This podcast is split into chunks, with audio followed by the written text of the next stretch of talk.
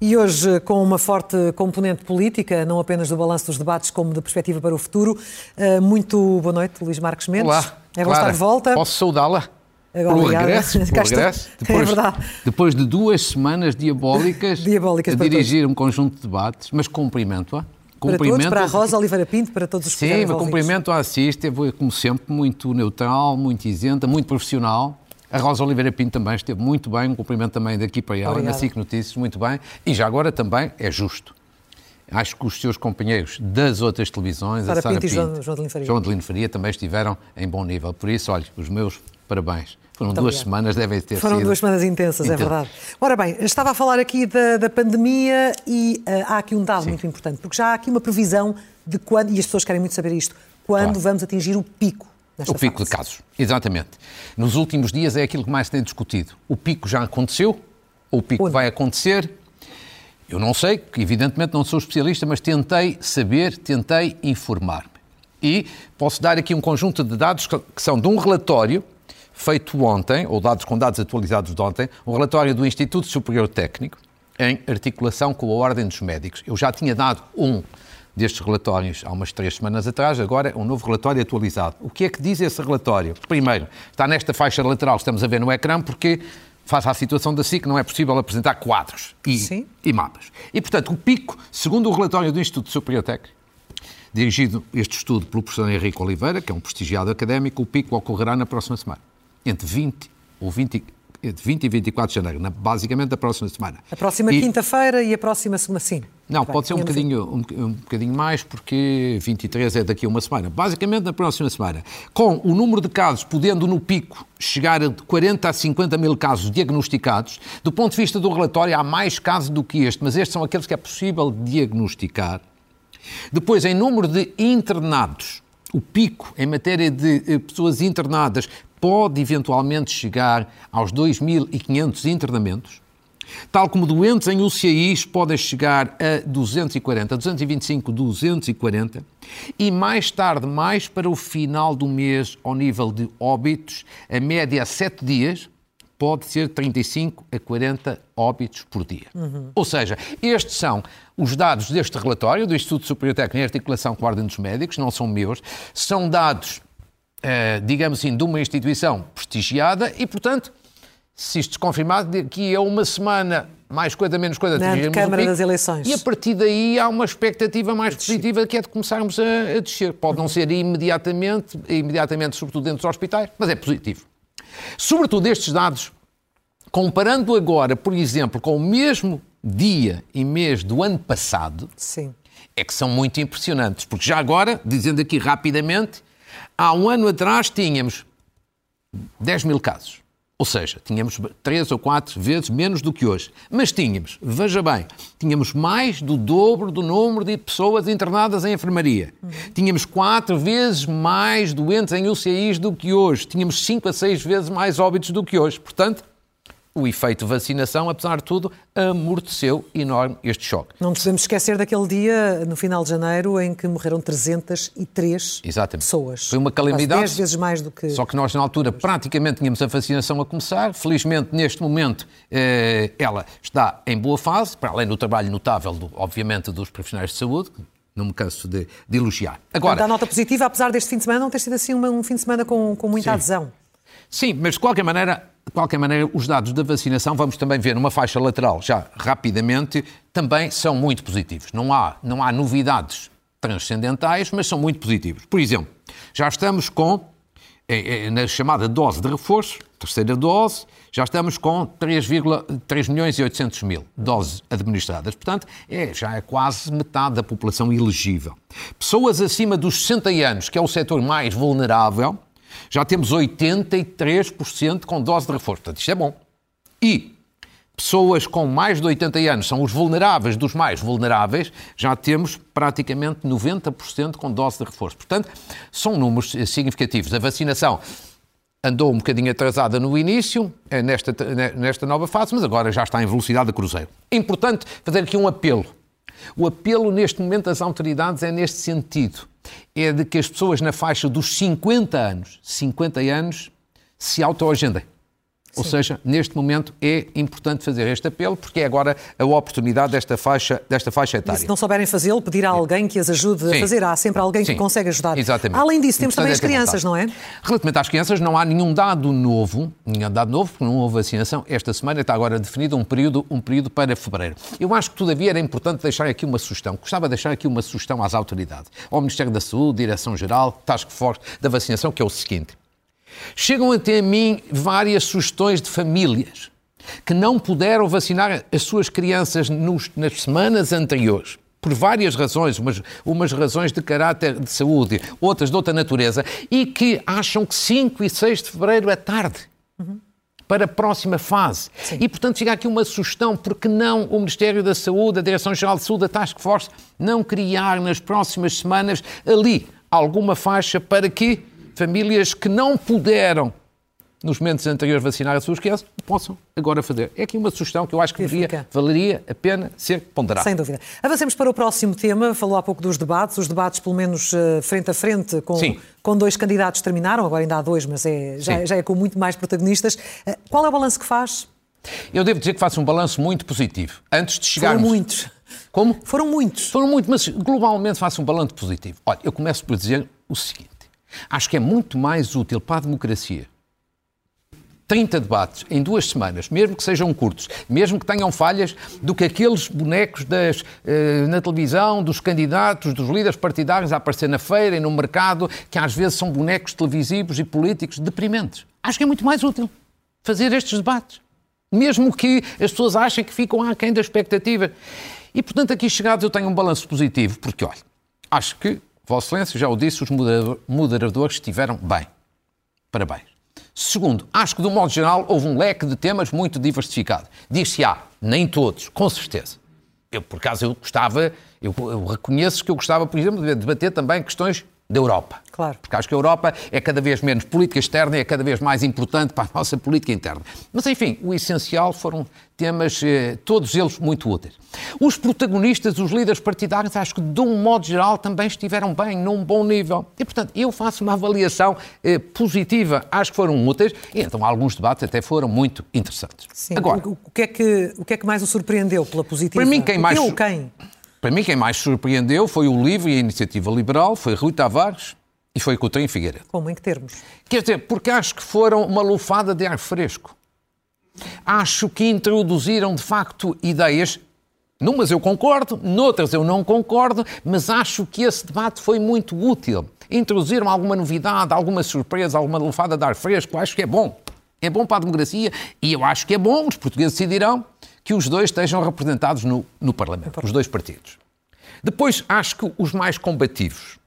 Eu acho que nesse plano os mais combativos foram, foi Catarina Martins, por um lado, do Bloco de Esquerda, e Francisco Rodrigues dos Santos, do CDS. E quando digo aqui combativo, estou a fazer um, um elogio, não é, não é meramente uma constatação. Ou seja, Catarina Martins fez tudo para ser eficaz, para ser competente, no sentido que é de evitar que o Bloco de Esquerda seja penalizado pelo chumbo do orçamento, pela responsabilidade de ter aberto esta crise política. Se ela conseguiu ou não, no dia 30 veremos, mas tentou.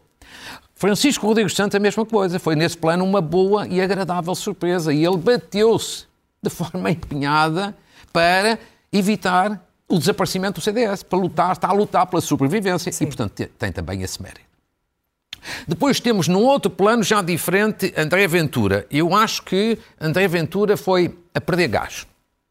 Teve uma entrada forte, e eu acho que depois, a partir daí, foi repetitivo, repetitivo, cansativo e cansativo. É um bocadinho entrada de leão, saída de sendeiro. Uhum. Porque ele tem uma mensagem que é sempre a mesma e, portanto, cansa. Então foi mais penalizado com esta quantidade de debates? Não sei se é mais penalizado ou não, só os eleitores dirão. Não, eventualmente os eleitores mas, não, considerarão. Mas aparentemente acho que perdeu o gás sim. dos primeiros debates para os últimos para os últimos debates. E também ficou a ideia de que ele, apesar de tudo, não vai ter, depois das eleições, tanta influência política quanto os portugueses admitiam no início. E, portanto, eu acho que ele foi um bocadinho a, a cair. No dia, no dia 30 veremos, mas depois tivemos também um PAN e uma Inês Sousa Real PAN, a querer dar a luta. Não? O PAN, eu acho que há aqui um contraste. Inês Sousa Real apareceu sempre de uma forma simpática. E a simpatia conta. Na política, na televisão, na forma. Agora, a mensagem política é pouco assertiva. A mensagem política é curta. E, portanto, não está brilhante nas sondagens que que aí aparecem. Mas para e, o seu eleitorado. Acho que aconteceu aqui uma coisa insólita, que eu acho que o melhor momento do PAN não foi protagonizado pelo PAN, foi por António Costa, no debate Sim, sim. No debate da, da quinta-feira passada, sim. ao ele dizer que o PAN talvez possa surgir aqui como um aliado não sabemos para uma quanto é que o PAN terá, não é? Portanto, indiretamente sim. foi fazer um apelo à Ela não esteve nem bem nem mal, mas para o eleitorado que vota PAN, bom, ela hoje disse que se mantiver os quatro deputados já é um bom resultado. Atenção, o eleitorado do PAN é um eleitorado específico, muito específico, muito, muito, muito especial. Eu parece-me que o PAN está em sérias dificuldades, mas veremos. Veremos. É um bocadinho a minha, a minha análise. Depois temos o caso especial do PCP. E a saída de Jerónimo de Sousa? O PCP tem aqui três pontos a sublinhar. Já tinha dito aqui na semana passada, não esteve bem no primeiro debate, com António Costa. Depois, João Oliveira, na minha opinião, foi uma agradável surpresa no debate com Rui Rio. Foi também fresco. Não é fresco nas ideias. Eu acho que isso nas ideias, eles são todos iguais. Agora, na forma, na linguagem, na, na, na atitude, introduz alguma frescura. E depois, eu acho que o PCP pode vir a beneficiar do efeito de simpatia pela saída forçada por razões de saúde de Jerónimo de Sousa. Uhum. Quando ele regressar daqui a uns dias à campanha, vai haver uma certa onda de simpatia em torno de Jerónimo de Sousa. Sim. E, portanto, o PCP pode beneficiar disso. Agora, mais importante, se me permite, é que eu conheço Jerónimo de Sousa há muitos anos, pessoalmente, tenho por ele uma enorme estima e, portanto, a coisa mais importante é dirigir daqui um voto muito, muito, muito genuíno que ele recupere e recupere bem. Claro, recupere de, de rápida, totalmente. De rápida recuperação. E depois tivemos o debate de quinta-feira o debate maior de uma hora e um quarto, que apesar de tudo. Quer dizer, relativamente ao debate de quinta-feira, António Costa, eh, relativamente a Rui Rio. Eu já tive a ocasião de me pronunciar eh, sobre esse debate aqui na quinta-feira à noite, na SIC Notícias, com o Francisco Louçá. Deixe-me dizer o seguinte: o que é que eu acho? Eu acho que foi um debate muito equilibrado. Muito equilibrado entre António Costa e Rui Rio. E acho que teve alguma vantagem para Rui Rio. Porquê que, porquê que eu. Eh, quero com isto significar que António Costa esteve mal? Não. Eu acho que António Costa esteve bem. Esteve até num bom nível. Acho que António Costa esteve melhor do que tinha estado no debate homólogo em 2019. A questão é que eu acho que Rui Rio esteve melhor. Onde é que Rui Rio esteve melhor, do meu ponto de vista? Teve, sobretudo, na atitude. Na atitude.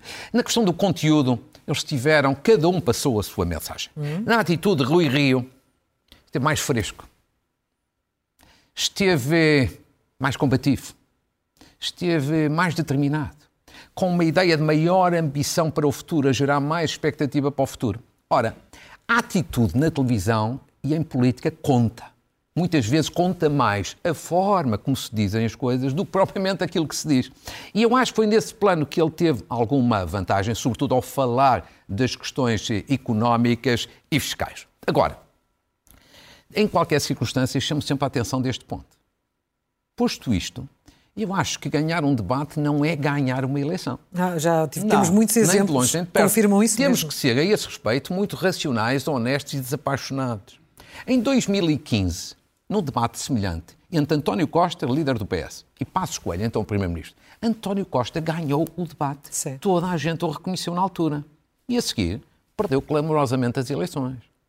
Há três anos, em 2019, Rui Rio ganhou António Costa, sobretudo com a parte fiscal. E depois perdeu clamorosamente as eleições.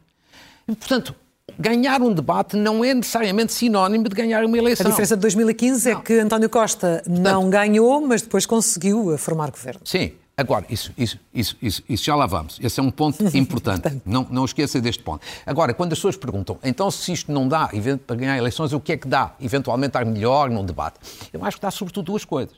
Dá motivação e maior capacidade de atrair eleitores indecisos. Ou seja, motivação. Neste momento, as hostes do Rui Rio estão muito mais motivadas do que estavam antes de quinta-feira. Ninguém uhum. tem uma dúvida. Dá mais motivação. Não quer dizer que dê mais votos, mas mais motivação dá. E, e, como há um número de indecisos muito significativo, evidentemente que pode ter alguma influência nos dias próximos em matéria de, em matéria de, de indecisos. Portanto, esta é um pouco a avaliação que eu faço desta, deste debate. Sendo que essa questão da, do primado da política, da governabilidade, é, é, uma questão eh, que, que tem, tem tido muito destaque. Ah, mas há um e, ponto e aqui... António Costa não, e António Deixa... Costa não quis ir logo à questão e Sim. arrastou o debate durante um pouco, em vez de ir logo ao osso da questão, o que é que justifica que ele não tenha dito lá dentro aquilo que acabou ah, por dizer cá fora ao junto? É, isso é uma originalidade, não é? Mas como é, que, como é que justifica uma situação? Eu acho que este debate... Quando teve a oportunidade de o fazer. Eu acho que este debate teve essa, essa grande originalidade, chama bem a atenção. Teve uma grande originalidade que é assim, António Costa terminou o debate, chegou cá fora e perante os jornalistas fez um segundo debate. Hum. Um segundo debate. Esteve ali uma quantidade louca de minutos a fazer um segundo debate. É normal que os líderes, quando acabam, façam, digamos assim, o reforço das suas posições que tiveram lá dentro, o façam cá fora. Isso é normal. Rui Rio também fez.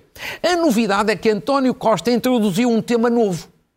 No debate que fez cá fora com a imprensa, introduziu um tema que não tinha introduzido nos debates consigo passar a Pinto e com o João Adelino Faria, que foi o tema da maioria absoluta. Da maioria absoluta. Veio pedir abertamente uma maioria absoluta, coisa que não fez dentro do debate. Tinha tido a oportunidade de o fazer, se o quiser. Exatamente. E até invocando o Presidente da República. Se, se a maioria absoluta tiver aqui uma arrogância, um excesso, estará lá o Presidente, que todos nós gostamos muito, para evitar um excesso.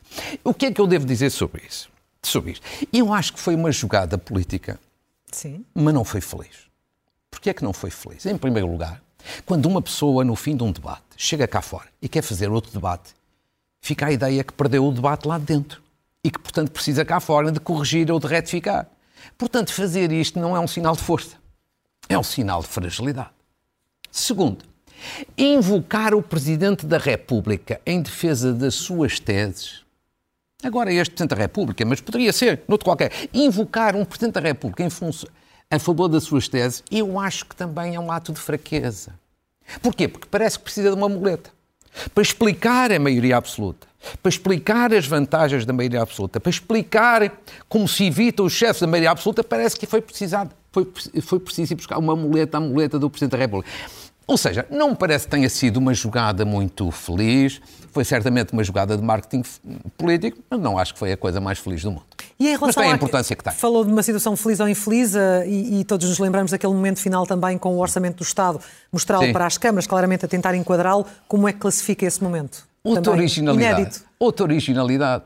Eu nunca tinha visto uma coisa dessa. Quer dizer, neste caso é uma originalidade que acho que faz ainda menos sentido do que a outra, por uma razão muito simples. Se António Costa não tiver maioria absoluta, e tudo aponta que maioria absoluta é impossível, seja para quem for, aquele orçamento não vai mesmo ser orçamento. Porque ninguém o aprova. Portanto, porque é que ele está a exibir um orçamento que só o PS aprova, porque foi chumbado por toda a gente da direita à esquerda. Portanto, Não haverá aí uma mensagem subliminar a dizer Sim, uh, claro. está aqui, não percamos tempo, Avançamos tudo, já. Tudo tem uma mensagem subliminar. Pode ser essa, como pode ser outra. Dizer, não se esqueçam que esta crise ocorreu por causa deste orçamento. Pode ser uma ou outra, mas também pode ser interpretado, como alguns, como um gesto de arrogância. Como quem diz, eu vou impor este orçamento. Eu acho que é um número de marketing. Vale o que vale. E, entretanto, como já disse, a 15 dias das eleições, nós temos um, todas as sondagens apontam para um número elevado de indecisos e são Sim. eles que podem dar a volta aos resultados que eu são projetados? Eu diria que as sondagens apontam para dois dados. Por um, por um, lado, todas as sondagens apontam para uma vitória do Partido do PS, Socialista. Claro. Primeiro ponto. Esta é a orientação. A diferença é maior nos casos, é menor noutros casos. Mas esta é a orientação neste momento das sondagens. Só que a campanha ainda está a começar, ainda temos duas semanas pela frente. O outro dado muito importante é o número de indecisos, que é muito elevado. Ainda hoje falei com especialistas, temos indecisos na ordem dos 20%.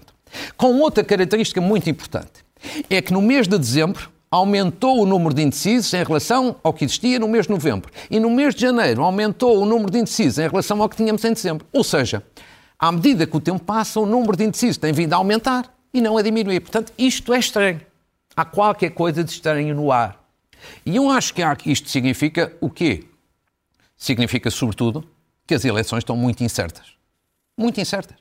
Eu acho, de resto, que estas eleições são das eleições mais incertas e mais imprevisíveis dos últimos anos. Há um grau de probabilidade, que as sondagens apontam, a vitória do Partido Socialista, mas com um número tão elevado de indecisos, é caso para dizer que está tudo em aberto. Ou seja, o PSD ter a possibilidade de ganhar e o PS o risco de perder. Dizer, António Costa, quer dizer, evidentemente cá, esses, obviamente esses dois riscos. O grau de probabilidade em função da sondagem é a vitória do Partido Socialista, mas temos que aguardar as próximas duas semanas. Eu acho que António Costa tem aqui um problema e tem aqui uma vantagem. Ou pode vir ter um problema. Um problema ele tem, que são os seis anos de governação, hum. incluindo dois de pandemia, que às vezes valem por quatro. Obviamente que há um cansaço de poder este cansaço é suficientemente grande para ele perder as eleições? Só mais tarde veremos. Mas que este é um problema? É. Pode ter uma vantagem. É ter bastante voto útil à esquerda. Porquê? Evidentemente, sobretudo, o efeito por causa da penalização de quem abriu esta, esta crise. E pode ter mais voto útil à esquerda do que Rui Rio à direita. Veremos. Mas eu acho que essa hipótese não é de excluir. Agora, há uma coisa que deixe-me dizer, do ponto de vista analítico. Se António Costa e o Partido Socialista ganham esta eleição, como as sondagens neste momento apontam, eu acho que isto é obra. Quer dizer, se isso acontecer com o grau de dificuldades que ele tem pela frente, quer dizer, acho que isto não faz dele um gênio político. Mas é de tirar o chapéu. Porque veja bem as dificuldades. governos muito desgastados, não é? Porque veja bem as dificuldades. Seis anos de governação, foi exatamente ao fim de seis anos de governação que caiu António Guterres e que caiu José Sócrates, ao fim de seis anos. E a situação agora é um bocadinho mais complicada porque houve uma pandemia. Ou seja, se António Costa ganhar, vai fazer melhor que Sócrates e melhor que Guterres em termos de longevidade política e governativa. Segundo, falhou o seu grande projeto, a Geringonça. António Costa, de alguma forma, parte para estas eleições também derrotado, porque apostou num projeto que caiu, uhum. que faliu, Sim. que falhou. Terceira dificuldade, ele tem um governo que não é brilhante. Quer dizer, na prática, um governo unipessoal. É ele mais 15 ou 16. Agora já nem Centeno tem, que era uma estrela. Agora já nem isso tem, portanto, tem essa fragilidade. Mas ele também. é a figura principal. É, dizer, é António é Costa 2022. É, é única. É única. Isto é um governo unipessoal. Sem menosprezo por nenhum ministro, mas é. Isso é, é uma, claro. é uma fragilidade. É ele a força ou a fragilidade? Até a fragilidade do discurso de agora. Porque agora introduziu o discurso com mais força da maioria absoluta.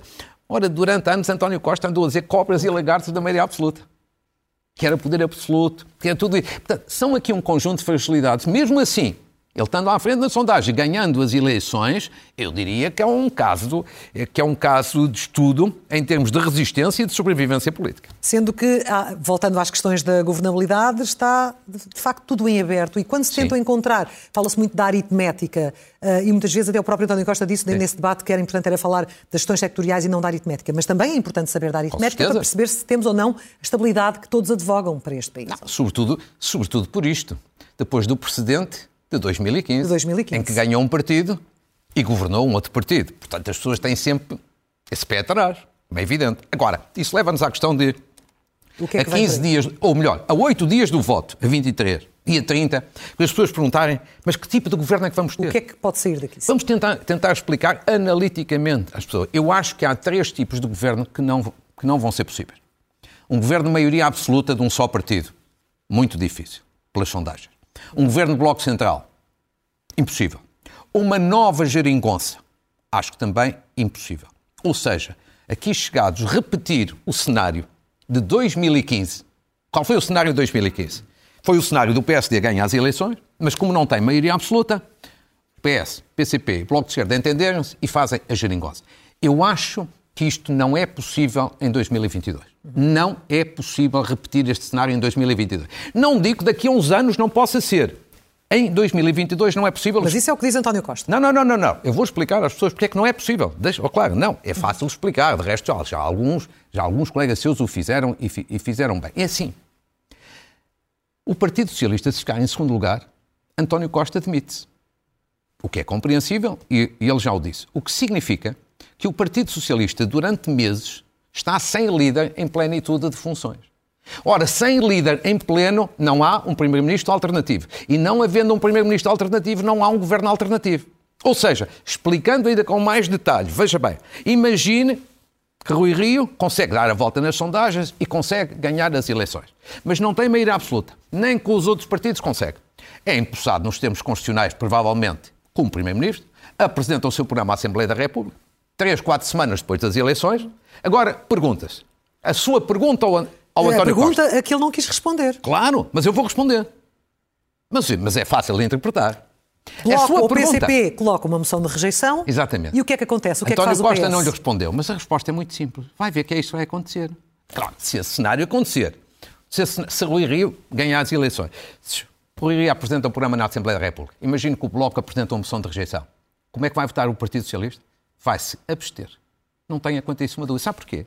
Porque naquela altura, quando isso acontecer, o Partido Socialista já não tem António Costa como líder, que já está de missionário, Mas ainda não tem um novo líder, porque o processo de eleição interna leva uns três meses. Portanto, Pedro Nuno Santos, que será eventualmente o sucessor, só chegará à liderança passado dois ou três meses. Uhum. Ou seja, num momento dessa natureza, de votação no Parlamento, o PS não tem líder em pleno. Se não tem líder em pleno, não pode ter um Primeiro-Ministro em pleno. Se não pode ter um Primeiro-Ministro, também não tem um governo alternativo. É por isso que este cenário de 2015, pelo menos nestas eleições, acho que não vai acontecer. Não vai acontecer. Não é possível. Não é possível, não é uma questão de opinião, acho que é, é factual. E de alguma forma, António Costa deu a entender isso quando remeteu para o seu discurso de 2015 dizer se não houver condições para formar um governo alternativo, o PS não será força de bloqueio. Não foi força de bloqueio, mas não foi irá negativa. bloquear. Ou seja, negativa. o Partido Socialista, por várias razões, não pode dizer isto que eu estou aqui a dizer analiticamente, mas é aquilo que vai fazer se este cenário acontecer. Numa portanto, palavra, portanto, que tipo de governo então é que sobra? Sim. Um governo minoritário. Ou do PS ou do PSD, mas isso depende dos portugueses no dia, no dia 30. Quem tiver mais votos vai fazer um governo minoritário, provavelmente vai durar um ano e meio, dois anos, pode passar um orçamento, dois orçamentos, ou seja, temos um cenário de, provavelmente de eleições novamente em 2024, portanto um governo de mais ou menos dois anos, sem uma solução estável, estável. na Assembleia da República. E por regra, os é portugueses têm respondido a essas, a essas situações de instabilidade com maiorias absolutas. Lembramos no primeira, do primeiro governo de dois anos de, de Cavaco Silva, depois tivemos Durão Barroso e, e, e, Pedro Santana Lopes e tudo aquilo que aconteceu, mais um governo maioritário de, de, de José Sócrates, mas por regra tem sido mais ou menos eh, comum. Nem sempre, nem sempre. Não vale a pena que não temos agora tempo para discutir isso, mas nem sempre. Há similitudes entre esta crise, sim, e a crise de 1987. 87. É verdade. Mas não é tudo, não é tudo igual. Uma coisa é estar no poder há um ano e meio, fresquinho como alface e cheio de esperança ah, e de força, e outra é estar já sim, um sim, bocadinho sim. esgotado ao fim de seis anos, isto faz uma diferença do faz, outro mundo. Faz, faz, Acresce ainda que depois da última maioria absoluta de José Sócrates, as pessoas ficaram a torcer um pouco o, nariz. Curiosíssimo. António Costa, no tal debate que fez outro dia, falava das maiorias absolutas Cavaco de Cavaco Silva. Silva e dos problemas que tiveram. Mas esqueceu-se de falar da maioria absoluta de José Sócrates. Foi, enfim, um esquecimento de confiança. Enfim, a única maioria absoluta do Partido Socialista? Sim, senhor.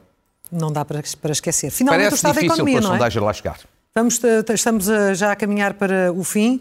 E Sim, uh, só falta apontar para o Estado da Economia, agora que já terminou porque 2021 é eu, e tem porque, números. Porque é que eu acho que é importante, quer dizer, neste quadro todo, acho que as pessoas também perguntam mesmo, e como é que vamos de economia? As coisas vão na boa direção ou vão na má direção? Como é que, como é que as coisas vão? A primeira coisa que é possível tirar como conclusão positiva é esta. A crise política em que estamos mergulhados não afetou a recuperação da economia. Pelo menos para já, os números não apontam nesse sentido. Aquilo que eu apurei falando com, com várias entidades, há aqui quatro números importantes que vão aparecer aqui numas faixas laterais. Aparentemente, o PIB, ou seja, o Produto Interno Bruto, a riqueza nacional, terá crescido em 2021, portanto, o ano passado, 4,8%, ligeiramente acima do que estava previsto. A inflação terá fechado em 1,3% o déficit vai situar-se claramente abaixo de 4% e a dívida pública poderá ficar qualquer coisa na ordem dos 127%, abaixo de 130%. Portanto, isto são dados, apesar de tudo, bastante, bastante positivos. Agora, para o futuro, já agora também uma palavra, há um leque de oportunidades pela frente, designadamente com os investimentos decorrentes da bazuca e da recuperação europeia, mas é importante também dizer às pessoas e aos investidores e a toda a gente o seguinte: muita atenção, porque as incertezas são enormes. Claro. Incertezas geopolíticas decorrentes do conflito com a Ucrânia. Uhum. Que toda a gente anda a desvalorizar, mas pode ser um conflito sério. E um conflito daquela natureza depois tem repercussões no plano económico. As, as incertezas no domínio da inflação. Aqui nós ainda estamos com 1,3%. Mas os Estados Unidos já têm uma inflação de 7%, a Alemanha de 5%. Isto pode ser um fenómeno que veio para ficar, pode levar à subida das taxas de juros os americanos já anunciaram que o vão fazer, atrás vem inevitavelmente o Banco Central Europeu. É um problema para as pessoas, não é apenas para os Estados e para a economia, também para as pessoas, desde logo que tenham empréstimos uh, uh, contra isso. E depois, obviamente, que as incertezas de natureza pandémica. A pandemia está controlada, mas não está terminado. Mas não sabemos o que é que Ou seja, acontecer. esperemos que as oportunidades vençam as incertezas, mas é preciso ter os pés bem assentes na terra. Sim, não, há, não temos espaço só para saltos Exato. de fé. Exato. Então vamos a, às notas finais. Muito bem. Quero destacar três, aí duas ou três situações. Não? É? Três notas apenas. uma, uma saudação a um português que eu acho que o país, de modo geral, não conhece. Eu também não conheço, mas é um, mais um português em alta no estrangeiro. Chama-se Manuel Rocha Armada. Estamos a vê-lo na imagem. É um professor catedrático de Economia e Gestão da Universidade do Minho. Vive em Braga, natural de Melgaço, eleito num universo de 47 países, o melhor professor do mundo na área de finanças. Finanças. Sublinho, o melhor professor do mundo na área de finanças. Bravo, é uma bravo. pessoa da Universidade do Minho, mas que leciona também como professor convidado em mais de uma dezena de universidades pelo mundo fora. E a terminar, uma homenagem ao maestro César Batalha, que faleceu ontem ou anteontem, maestro do coro Santa Margo do Eiras, e também a uma pessoa fantástica, Fernando Albuquerque, também faleceu há dois dias, presidente da Fundação da Casa de Mateus. Ele era uma figura de referência da cultura e a Casa de Mateus é uma instituição fundamental nas artes, na cultura e no debate político nacional. Luís Marcos Clara, Mendes. saudando novamente o seu regresso aqui ao espaço de comentário, foi um gosto. Voltaremos a encontrar-nos aqui no próximo domingo. Sim, Até senhor. Lá. Muito obrigada. Muito bem.